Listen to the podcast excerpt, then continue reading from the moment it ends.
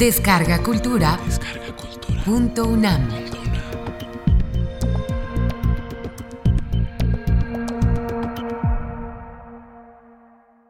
Carlos Saura en la UNAM.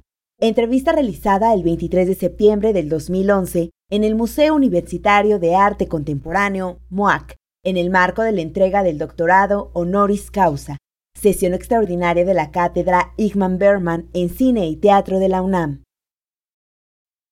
¿Qué hubo en casa que creó este ambiente estético que dio dos de los artistas más importantes y geniales del arte español del siglo pasado? Ustedes nacieron en la guerra civil, ¿qué los hizo ser artistas? Es complicado, ¿eh?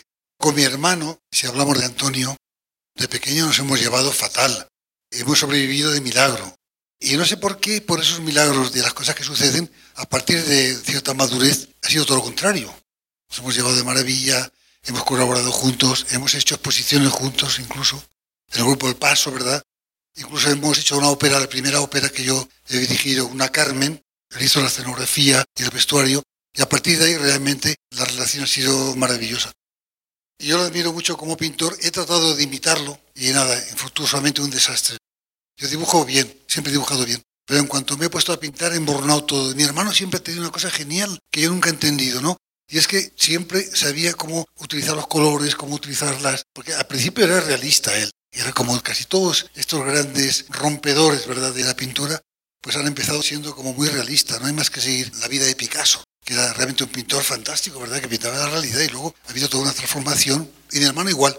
Y mi hermano empezó a descollar como dibujante y como pintor y me dejó totalmente abandonado. En ese sentido, entonces me tuve que dedicar al cine. Hay un libro de fotografías que tú dices sobre él, que es Saura por Saura. Y eres conocido precisamente por tener una colección espléndida de cámaras fotográficas. Tus películas, particularmente veo una temática muy importante en relación a las fotos. Vemos constantemente en varias de ellas, por ejemplo en Elisa Vida Mía o en Cría Cuervos, que hay corchos con fotografías o que las fotografías son una parte fundamental de la película. ¿Cómo ves el trabajo de la fotografía, tanto como tema como oficio que has tenido previo inclusive a dirigir las películas?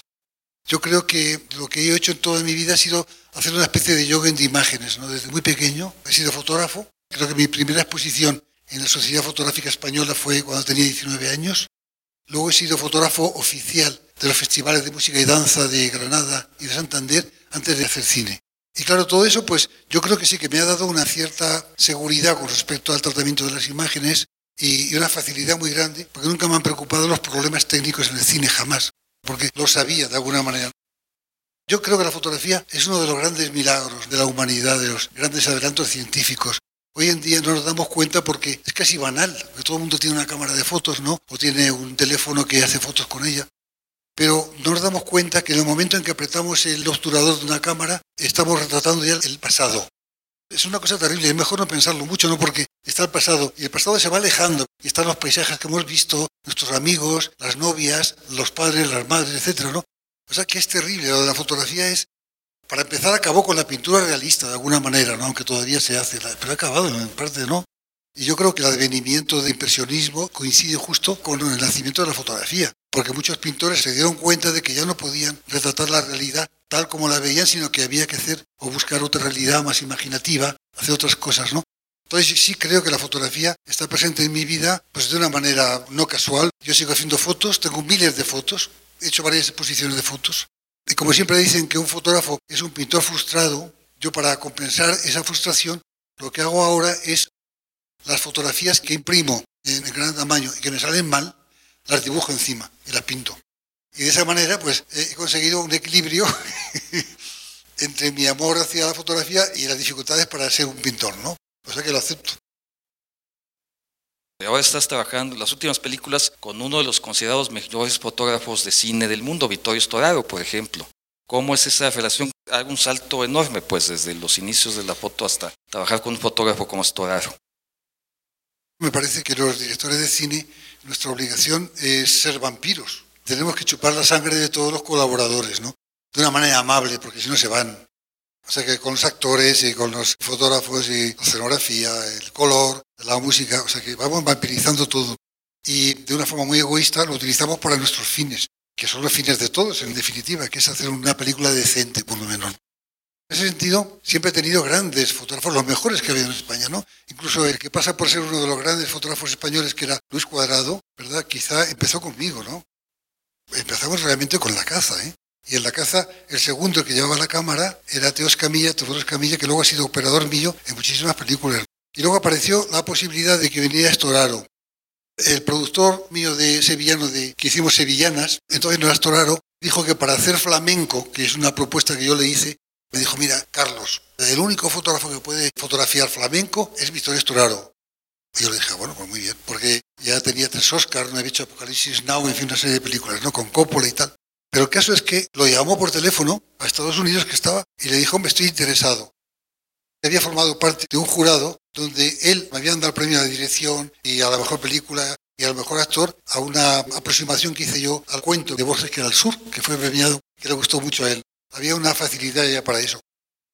Yo tenía que ir a Japón porque una de mis películas, Dispara, me parece que era, había sido comprada por una empresa japonesa y yo tenía que ir a hacer la promoción.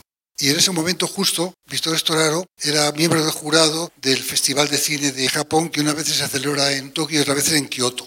Yo llevaba unos dibujos de cómo pensaba hacer flamenco, que esto era para hacer flamenco. Vio los dibujos, de una forma muy mal educada, abandonó a todos los miembros del jurado, no hizo caso a nadie se quedó conmigo y estaba muy avergonzado ahí, con mis dibujos, ¿no? Y él así, unas geisas maravillosas que nos servían una carne de esta que hay, me parece que es de buey o de vaca, que es muy especial, ¿no? Maravillosa, ¿no?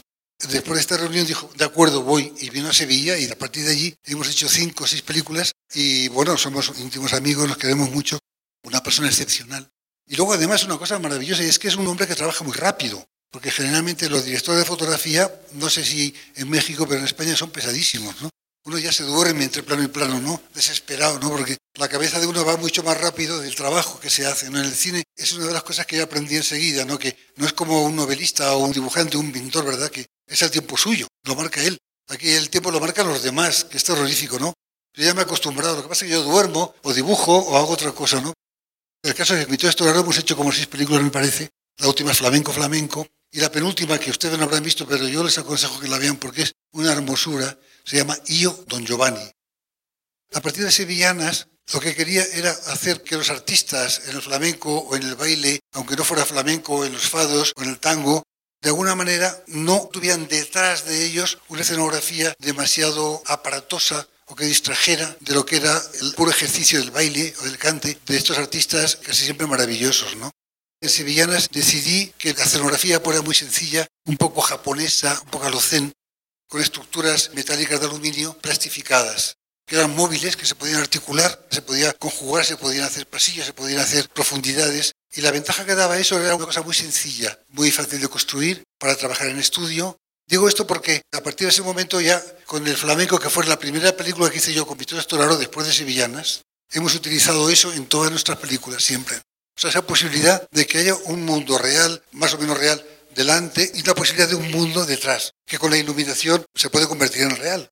Ese cambio de iluminación en varios fondos, en varias posibilidades, ¿no? Que quizá donde está más claro eso sería en Goya, en Burdeos, y también, de alguna manera, en Niño Don Giovanni. Y bueno, digo esto porque hemos ido creciendo con este sistema que yo había inventado, pero que con él ha avanzado en líneas que yo nunca hubiera pensado, con su colaboración, ¿verdad? Porque era un hombre muy creativo, ¿no? Y bueno, seguimos trabajando en eso, y espero que mi próximo proyecto, si tengo suerte, también venga Víctor Estoraro. A mí me llama mucho la atención la influencia de otras artes en tu cine y particularmente el de la pintura. Y yo creo que en una película tuya, El amor brujo, hay como la intención de pintar el ballet y la música de una manera muy fuerte. Y ahora vas a hacer una película sobre cómo Picasso pintó el Guernica. ¿Cómo la pintura te ha influido estéticamente? Yo pienso que todos estamos influenciados por tantas cosas. Es tan difícil decir hasta qué punto un pintor te ha influenciado más que otro. A mí los dos pintores que más me interesan, de verdad, son Goya y Velázquez. Me siento mucho más cerca de Goya, por ejemplo, que de otros pintores, ¿no? Quizá porque Goya ya era un narrador de su época, era un fotógrafo que relataba lo que veía a través de algo que es la imaginación, que es lo que se puede utilizar más en el cine o en la novela o en la pintura, ¿no? Concretamente la Menina de Velázquez es un cuadro que no tiene final el mirarlo y es tan con ese juego de espejos, es tan moderno al mismo tiempo, ¿no? tan antiguo y tan moderno, está todo allí, todo el espacio, una maravilla, ¿no? Y en Goya lo que admiro más que nada es esa pintura que de alguna manera es el comienzo ya de la pintura moderna, esa brutalidad a veces, esos 500, 600 dibujos que hay en el Prado que son preciosos, dibujos hechos con rapidez, los caprichos, los desastres de la guerra. Yo no sé que se haya hecho algo parecido, ¿verdad? El Guernica, lo único. Y las películas, La Prima Angélica, Crea Cuervos, Elisa Vida Mía, Ana los Lobos, hay un movimiento estético español muy ligado también a la novela que se escribía en ese momento. Yo hice una película muy realista, muy documental, que luego he hecho varias así, ¿no? Con un tono muy directo, como mi primera película, que era Los Golfos, luego con Dispara, luego Deprisa, Deprisa, por ejemplo, ¿no? Pero esas películas son aparentemente muy realistas, muy directas, ¿no? Con actores que no son actores, escenarios naturales, pero es una especie de necesidad a veces, ¿no? Yo he practicado además un cine donde se podía utilizar un realismo mucho más amplio, ¿no? Y en esa línea es donde yo confluí muy de cerca y muy amistosamente y en muchas conversaciones con Luis Buñuel. Hay una época en el cine mundial que yo he vivido y está muy bien que estemos aquí en el centro Berman, porque yo creo que ha habido tres grandes cineastas que han utilizado la imaginación, cada uno dentro de su cultura. Uno es Berman, con esta cultura tan protestante, tan tremendamente severa pero siempre con la imaginación por encima de la realidad, o con la realidad más la imaginación. El otro es Fellini, la locura mediterránea, el disparate, con cosas maravillosas y cosas que me gustan menos, pero siempre con ese amor por las mujeres con los grandes senos, etcétera, ¿no? Todo muy italiano, ¿no? Y luego Buñuel es la tradición española, que se olvida muchas veces, ¿no? La tradición literaria que está allí en la edad de oro de nuestros escritores, en Ana María de Zayas, donde está ya esa división de personalidades de mujeres que se dividen o de hombres que quieren ser otra cosa, o en el gran teatro del mundo de Calderón, que es un poco pelmaza la obra, ¿no? Pero la idea es genial, la idea de que haya un autor soberano que da papeles a diversas personas que son todos iguales. Le dice, tú vas a hacer de rico, tú de pobre, tú vas a ser la belleza, y tú de fea. ¿Y yo porque tengo que hacer de fea? ¿Y yo porque tengo que hacer de pobre y de miserable? ¿Y este señor porque tiene que hacer de rico? Esa rebelión de los actores frente al autor está en Buñuel, ese juego, ¿no? Lo que quiero decir que esa línea de un cine como más imaginativo, basado en la realidad concreta, de acuerdo, pero imaginando porque la realidad es mucho más amplia, como todos sabemos, ¿no? Están los sueños, están los recuerdos, está lo que uno quisiera ser. En una película que he hecho, que es un homenaje a Buñuel, que se llama Buñuel y la mesa del rey Salomón, hay tres actores que interpretan una Buñuel, otro a Lorca y otro a Dalí. Y en un momento determinado, el personaje que interpreta a Buñuel dice, todos tenemos en la cabeza un cine. Dice, no hay más que cerrar los ojos y tú puedes ver dentro de tu cabeza, de tu cráneo, la película que tú quieras, te la puedes inventar. Es probable que no la termines nunca. Es probable que no seas capaz de llegar a un final, ¿verdad? Pero todos tenemos dentro de la cabeza un cine. En el fondo, el cine no es más que eso, ¿no? Es una forma de lo que tenemos dentro de la cabeza sacarlo fuera. Es lo que podemos imaginar y cómo poderlo llevar eso para que otras personas puedan verlo. Hablando de los actores, tú has trabajado con los más importantes actores del cine español. ¿Cómo te acercas a los actores? ¿Cómo ha sido el trabajo con los actores en general? Yo tengo una teoría terrorífica, que la digo con toda tranquilidad porque como soy aragonés y un poco bárbaro, pues no me importa, como Buñuel, como Goya. Que digo que cuanto mejor actor es un actor, hay un punto ahí de inflexión de cierta neurosis, de inseguridad, de delicadeza, inestabilidad. Yo recuerdo siempre con Fernando Fernán Gómez, la primera vez que trabajamos juntos, en Ana y los Lobos, me dijo Fernando, oye, ¿cómo hago esto? Y yo le dije, Fernando, pues no sé, pues, te doy libertad, a ver qué es lo que quieres hacer. Y me dijo, ni hablar. Me tienes que decir exactamente qué es lo que tengo que hacer. Y me dejó perplejo, porque para mí eso es terrible, ¿no? Bueno, yo pensaba que iba a encontrar un colaborador, ¿no? Que me iba a decir, no, mira, vamos a hacer esto, esto, otro, esto, otro, que qué maravilla. Luego yo le decía, no, esto no, esto sí, tal. Luego ya poco a poco se fue soltando y ya encontramos un término medio de relación mucho más amistosa, ¿verdad? Pero al principio una cosa tremenda. Para mí fue un shock. Los grandes actores son gente muy delicada, que tratar con mucho cuidado, porque son muy sensibles a todo, ¿no? Es normal, una persona que es capaz de desdoblarse, ¿verdad?, en otro personaje, aunque sepa que es un personaje ficticio, que no es el mismo, ¿no? Pero tienes que hacer un esfuerzo para creerse que lo que está haciendo va a ser también creíble. Si no se lo cree ella o él, tampoco se lo va a creer los demás. Eso es un círculo vicioso, ¿no? Entonces yo creo que sí, que hay algo como mágico, ¿no? El trabajo con los niños. Tienes muchas películas con niños, por ejemplo, Dulces Horas, una película. Más con niñas, ¿eh? Pero ¿cómo ha sido el trabajo con los niños? Yo te digo lo de las niñas porque las niñas son mucho más listas que los niños. Las niñas tienen esa capacidad de desdoblamiento, de pintarse, de interpretar, de verdad, con facilidad. Y los niños son muy burros, es mucho más complicado. Es una maravilla trabajar con niñas y con niñas es un problema. Por eso en la prima Angélica haces que López Vázquez haga el papel del niño, que es una idea prodigiosa, ¿eh? me parece muy notable. Sí, ahora parece prodigiosa, pero no sabes, para mí fue como decir, bueno, voy a hacer esto y me van a matar. O sea, que una persona mayor de repente se transforme en niño teniendo 50 años era un riesgo enorme. ¿eh? Eso partía de una idea que tenía yo, transmitible a todos ustedes, ¿no? Y es que cuando uno trata de recordar cómo era uno de niño, quitando las fotografías que puede uno tener, uno lo está pensando como en la época actual, como si fuera un adulto. O sea, quiero decirte que tú no eres un niño. Gracias a la fotografía sabes cómo eres un niño, pero si no, no sabrías cómo eras. Esa es un poco la reflexión, ¿no? De la prima Angélica es algo que me estremeció mucho porque me di cuenta de eso, que cuando uno recuerda el pasado, la cara que uno le pone a su recuerdo es la actual, no la que uno tiene. Y la escena de la prima Angélica donde el maestro lo regaña en la clase, están todos los niños y él se levanta, es un niño. Pero es muy estremecedor tu visión del mundo infantil, porque en Crea Cuervos es casi lo contrario. Ana Torrent es una pequeña adulta, ¿no? Yo quizá porque he vivido la guerra española con cuatro años, casi hasta los siete. Quizá por eso, y dentro de que mis padres eran maravillosos y todo eso, yo tengo una idea muy diferente a la idea habitual. Yo creo que la infancia no es la mejor época del ser humano en absoluto, por mucho que queramos, ¿no? Nosotros pensamos qué maravilla cuando éramos niños. Es mentira. Y pongo un ejemplo terrorífico. Yo me acuerdo cuando caminaba por la Gran Vía con mi padre y con mi madre, que había mucha gente en la Gran Vía, yo no veía más que los culos de las personas. Y me ha quedado eso fijo. Mis padres veían pues lo que veían, no sé, las tiendas, y yo no veía más que culos. Es que es verdad. Hablando de cría cuervos, hay una secuencia emblemática que no de gratis en esta semblanza la inició con ella, que es cuando Ana Torren pone la canción de ¿Por qué te vas? de Perales y la está escuchando. Se nota una profunda tristeza. Me gustaría también que hablaras de la música diegética en tus películas, que son muy interesantes, las canciones que has utilizado en general en tus películas. Yo digo siempre que mis películas son todas musicales, en el sentido de que no hay ni una pieza musical que esté que no me gustara muchísimo. Y a mí la canción de ¿Por qué te vas? que estaba ya desplazada, ya había tenido su éxito en España, pero había desaparecido ya, la había guardado con la idea de que si hago un día una película de niños o de niñas, utilizaría esta canción, ¿no? Entonces, es verdad, escribí el guion con la canción continuamente puesta y escuchándola. Cuando ya tenía un poco más de seguridad, le dije a Geraldine, mira, escucha esta canción, verás qué bonita es, perfecta para la película. Geraldine escuchó la película y me dijo, qué horror, qué espanto. Hablé con mi productor el día que de Jeta y me dijo, ni se te ocurra poner esta canción espantosa.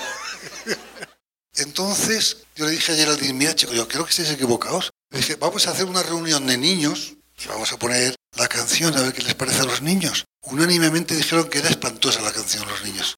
Bueno, pues esta canción dio la vuelta al mundo, el número uno en Francia, número uno en Japón. Y yo siempre digo que si yo hubiera comprado esa canción, que fue un error no comprarla, yo sería ahora millonario. O sea que de verdad, porque se ha estrenado Cría Cuervos en Inglaterra, en Londres, con unas críticas magníficas, fíjate. Y todo el mundo ya estaba por ahí cantando, ¿por qué te vas? Y hay versiones francesas, ¿no? Por va y me persigue. Y en esa época, cuando me iba a Francia en Air France, nada más entrar en el avión me ponían tan, tan, tan, tan, yo ya desesperado, de verdad. ya no sabía dónde meterme. Pero es verdad que, por ejemplo, en Deprisa, Deprisa hay unas canciones muy bonitas, muy hermosas, y casi siempre utilizo o canciones que me gustan, o músicas, o cosas, y alguna vez, de vez en cuando, claro, trabajo con un músico. Pero trabajo muy directamente, ¿eh? escucho cada cosa ¿eh? y trato de estar con él en lo que se hace musicalmente, ¿no? He ido con Luis Buñuel, he tocado los tambores, y hace un par de años incluso inauguré los tambores con un tambor de estos grandes, ¿no? Hay que estar allí, ¿no? Porque esto dura 24 horas hay que estar allí porque yo creo que te vas adormeciendo, ¿no? Es un ritmo que te va llenando, al principio no te das cuenta, ¿no? Muy monótono, reiterativo y tal, ¿no? Yo creo que es como una droga. ¿eh? Y lo que es bonito es que te alejas de Calanda del pueblo, cuatro o cinco kilómetros, y el pueblo vibra. Es una cosa muy impresionante, muy bonito. Fui a hablar con Jaime Salinas. Me dijo una frase que nunca se me ha olvidado. Me dijo, escribíamos mejor contra Franco. Tú que has hecho cine en la época de Franco y después, ¿qué piensas de esa frase? Pues que no se puede escribir a favor de Franco, o sea que... ¿El cambió el hacer cine en la transición? No sé, a mí me dicen siempre, no, el cine en la época franquista y luego cuando ya otra etapa y tal. Yo no he sentido nunca ese cambio realmente, ¿no? Hombre, durante Franco lo que pasa es que teníamos problemas con la censura muy serios. Sabíamos también que había ciertos temas que no se podían hacer. O sea, yo cuando hice, por ejemplo, hay Carmela, nunca lo hubiera podido hacer con Franco, claro. imposible, ¿no? Una película sobre la guerra española dentro de la guerra, pues era imposible. O sea que la guerra aparecía de una forma episódica un poquito en mis películas, porque yo quería que estuviera, evidentemente, ¿no? Y siempre en el límite de lo tolerable, ¿no? Y con prohibiciones, y con cortes, y con cosas. Al principio de la época era muy difícil, ¿no? Mi primer guion, Los Golfos, cuando fuimos a presentarlo, nos dijeron, bueno, vamos a ver, lo leyeron, y nos llamó el que era el encargado del cine en aquel momento, no me acuerdo del nombre y además prefiero olvidarlo, nos puso el guion encima de la mesa, a Mario Camus y a mí, nos dijo, tomar el guion. Y de 100 páginas tenía 60 dobladas. Y dijimos, bueno, pero ¿y esto es una película inocente? Que no... Y él abrió el cajón de la mesa, sacó una pistola, la puso encima de la mesa y dijo, ¿queréis que vayamos otra vez a pegar tiros en las calles? Le dijimos, no, por favor. Nos fuimos, pero hicimos la película, a pesar de la censura. Fuimos a Cannes, que fue donde conocí yo a Buñuel en el 60. Tuvimos la suerte de que fue elegida para el Festival de Cannes. Y mientras estábamos en Cannes, nos cortaron 15 minutos de película. Tú estuviste cerca de la filmación de Viridiana con el regreso de Buñuel, hablando de Buñuel, que fue un momento muy malentendido, creo, aquí y allá. Un momento franquista y una película, me parece genial. Claro, estuve porque ya te digo, en el 60, en el Festival de Cannes, yo conocí personalmente a Buñuel. Había visto ya sus películas. En ese festival él llevaba una película también y tuvo la amabilidad de venir a la proyección de Los Golfos. Y a partir de ahí nos hicimos íntimos amigos, ¿no? Y yo traté de convencerlo con Ricardo Muñoz Suárez para que volviera a España porque era un perfecto desconocido, no lo conocía nadie a Buñuel. Yo era profesor de la escuela de cine y trataba de enseñar a mis alumnos quién era Buñuel, pero había un desconocimiento enorme. Y Buñuel tomó la decisión de volver a España. Y uno de los primeros viajes que hizo, desde Madrid fuimos a Cuenca, fuimos con Pedro Portabella, que era el productor de los Golfos. Fue un viaje muy emocionante, porque a mitad del camino nos paramos y recuerdo que salió, estaba el campo, había unas ovejas lejanas y se puso a llorar, Luis. Era un hombre duro, que no lloraba fácilmente. ¿eh?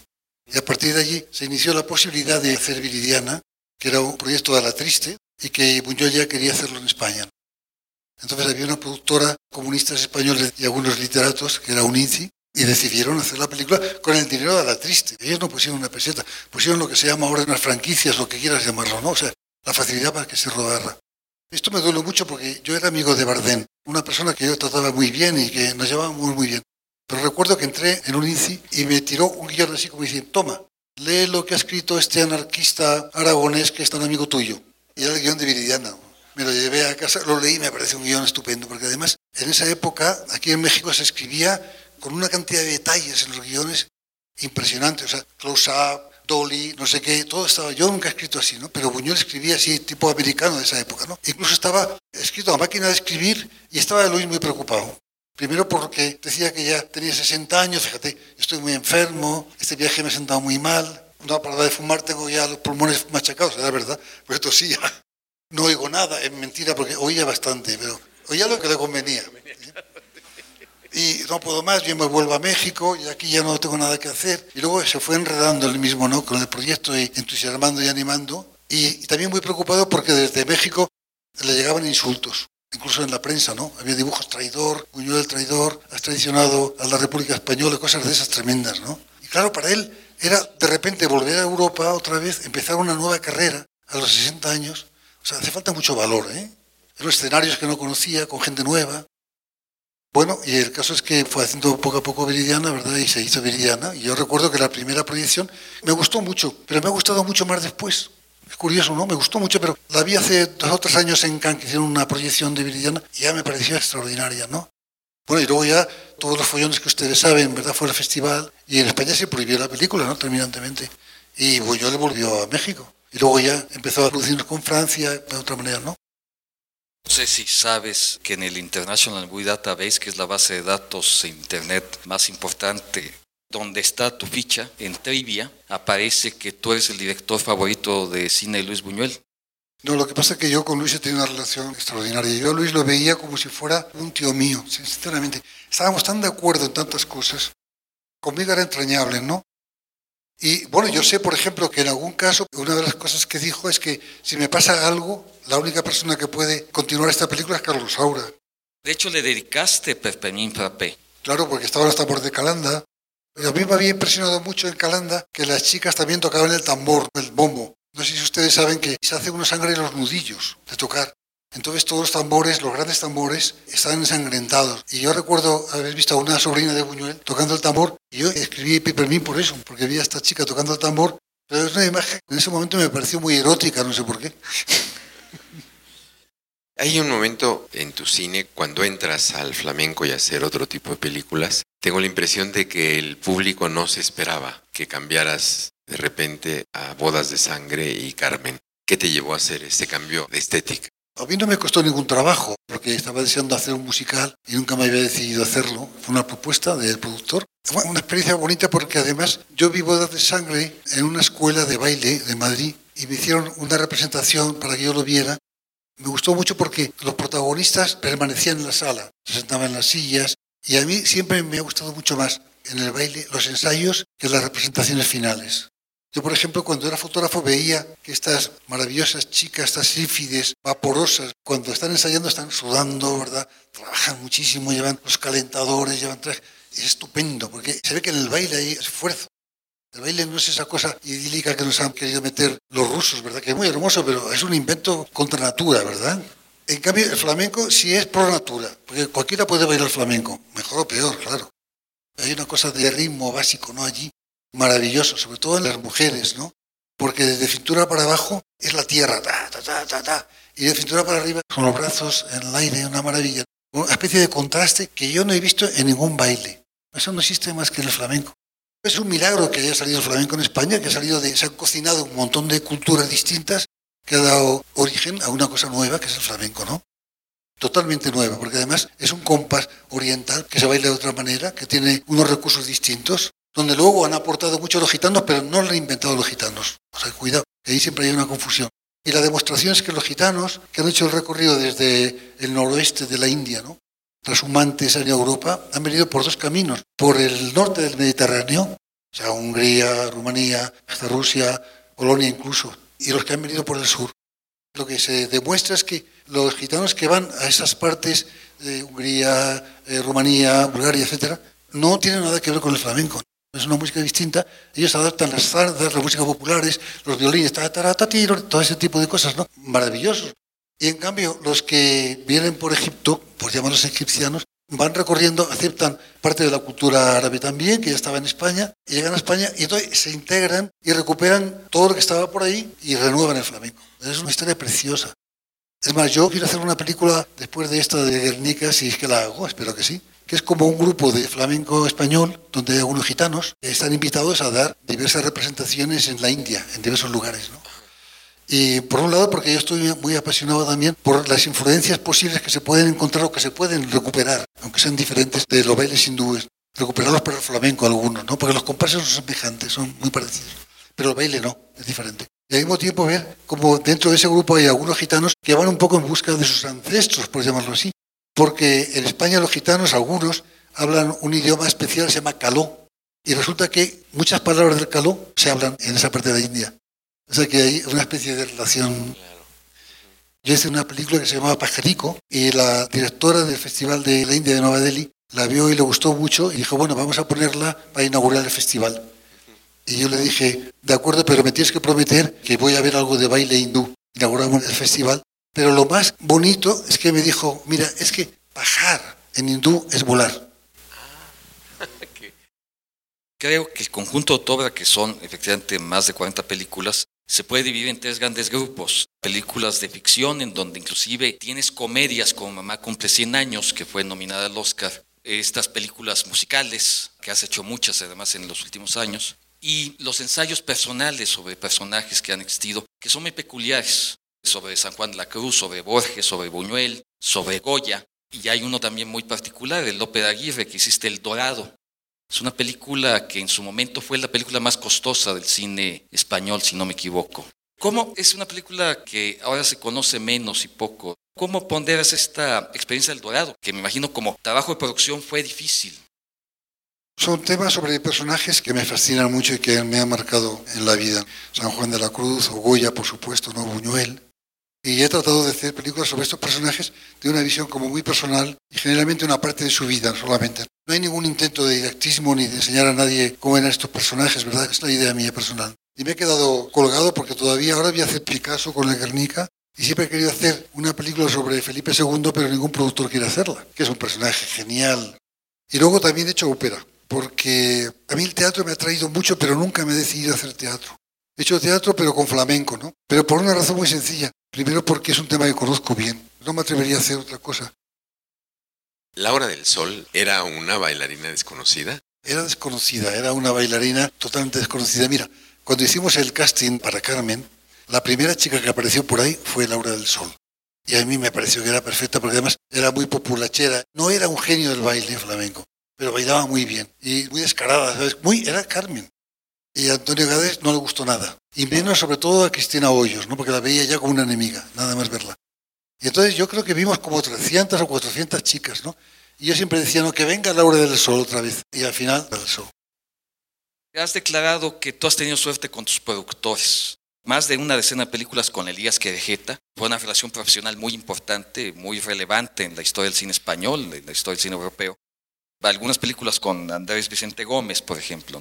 Y me llama la atención, tu hijo es productor, Antonio Sauer. Y has trabajado poco con él, en realidad. ¿Qué hice con él? Hice Fados y Salomé. ¿Y no trabajas con tu hijo más por alguna razón?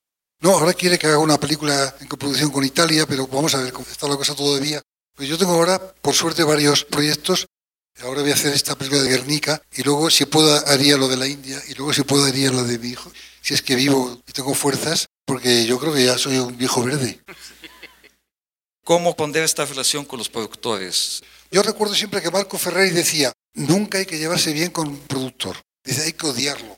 Y yo siempre he pensado lo contrario, ¿no? que la única manera de hacer una película es llevarse bien con un productor, tener un cómplice. Y yo admiro mucho a los productores porque realmente son los que hacen las películas. Pero los que sacan la película, los que la lanzan, los que buscan el dinero, los que luchan por ella, son ellos. Yo los quiero mucho, he trabajado con productores estupendos siempre y tenido una relación amistosa profunda con ellos. ¿Con los guionistas? Con los pocos que he trabajado, pues muy bien. Azcona, por ejemplo. Bueno, Azcona es una persona complicada, es una persona difícil, pero un guionista maravilloso. Que por cierto, la única película mía premiada de verdad por los Goyas en España, en Ay Carmena nos dieron 13 o 14 todos los Goyas. De repente, de todas mis películas, dieron todos los Goyas a una película sola. igual. Solo decirles que estoy nuevamente muy agradecido, muy emocionado, que me gustaría que el cine siga siendo el cine, que está en un momento complicado, muy interesante por otra parte, con todos los medios nuevos técnicos, ¿no? con la posibilidad de hacer ese cine ahora con relativa facilidad, como obra personal, con las cámaras digitales, pero con la dificultad de poder llevar eso para que se vea tanto en las televisiones como en el cine comercial. Yo creo que habría que hacer un esfuerzo gigantesco para que las televisiones colaboraran, para que los jóvenes directores pudieran mostrar los trabajos que están haciendo, porque evidentemente entrar dentro del cine industrial tipo americano es casi imposible. Lo hacen ellos y algunos elegidos, ¿verdad? Pero el resto tenemos que hacer y seguimos luchando por eso, nuestra obra personal. Yo por lo menos voy a seguir haciéndolo porque me parece que es el único camino que me interesa a mí personalmente. Y por suerte es un milagro porque cuando hice Los Golfos yo pensé que nunca más salía otra película. Incluso estuve a punto de marcharme a Cuba. Vente a Cuba que ahí puedes hacer lo que te dé la gana. Y me quedé, dije, voy a aguantar un poco, ¿no? A ver qué pasa. Y cada película era como un milagro, ¿no? Y todavía ahora, bueno, ahora es más fácil quizá, ¿no? Pero todavía ahora no entiendo cómo he hecho más de 40 películas. 40 películas, 7 hijos, yo creo que ya he cumplido. Muchas gracias por su paciencia.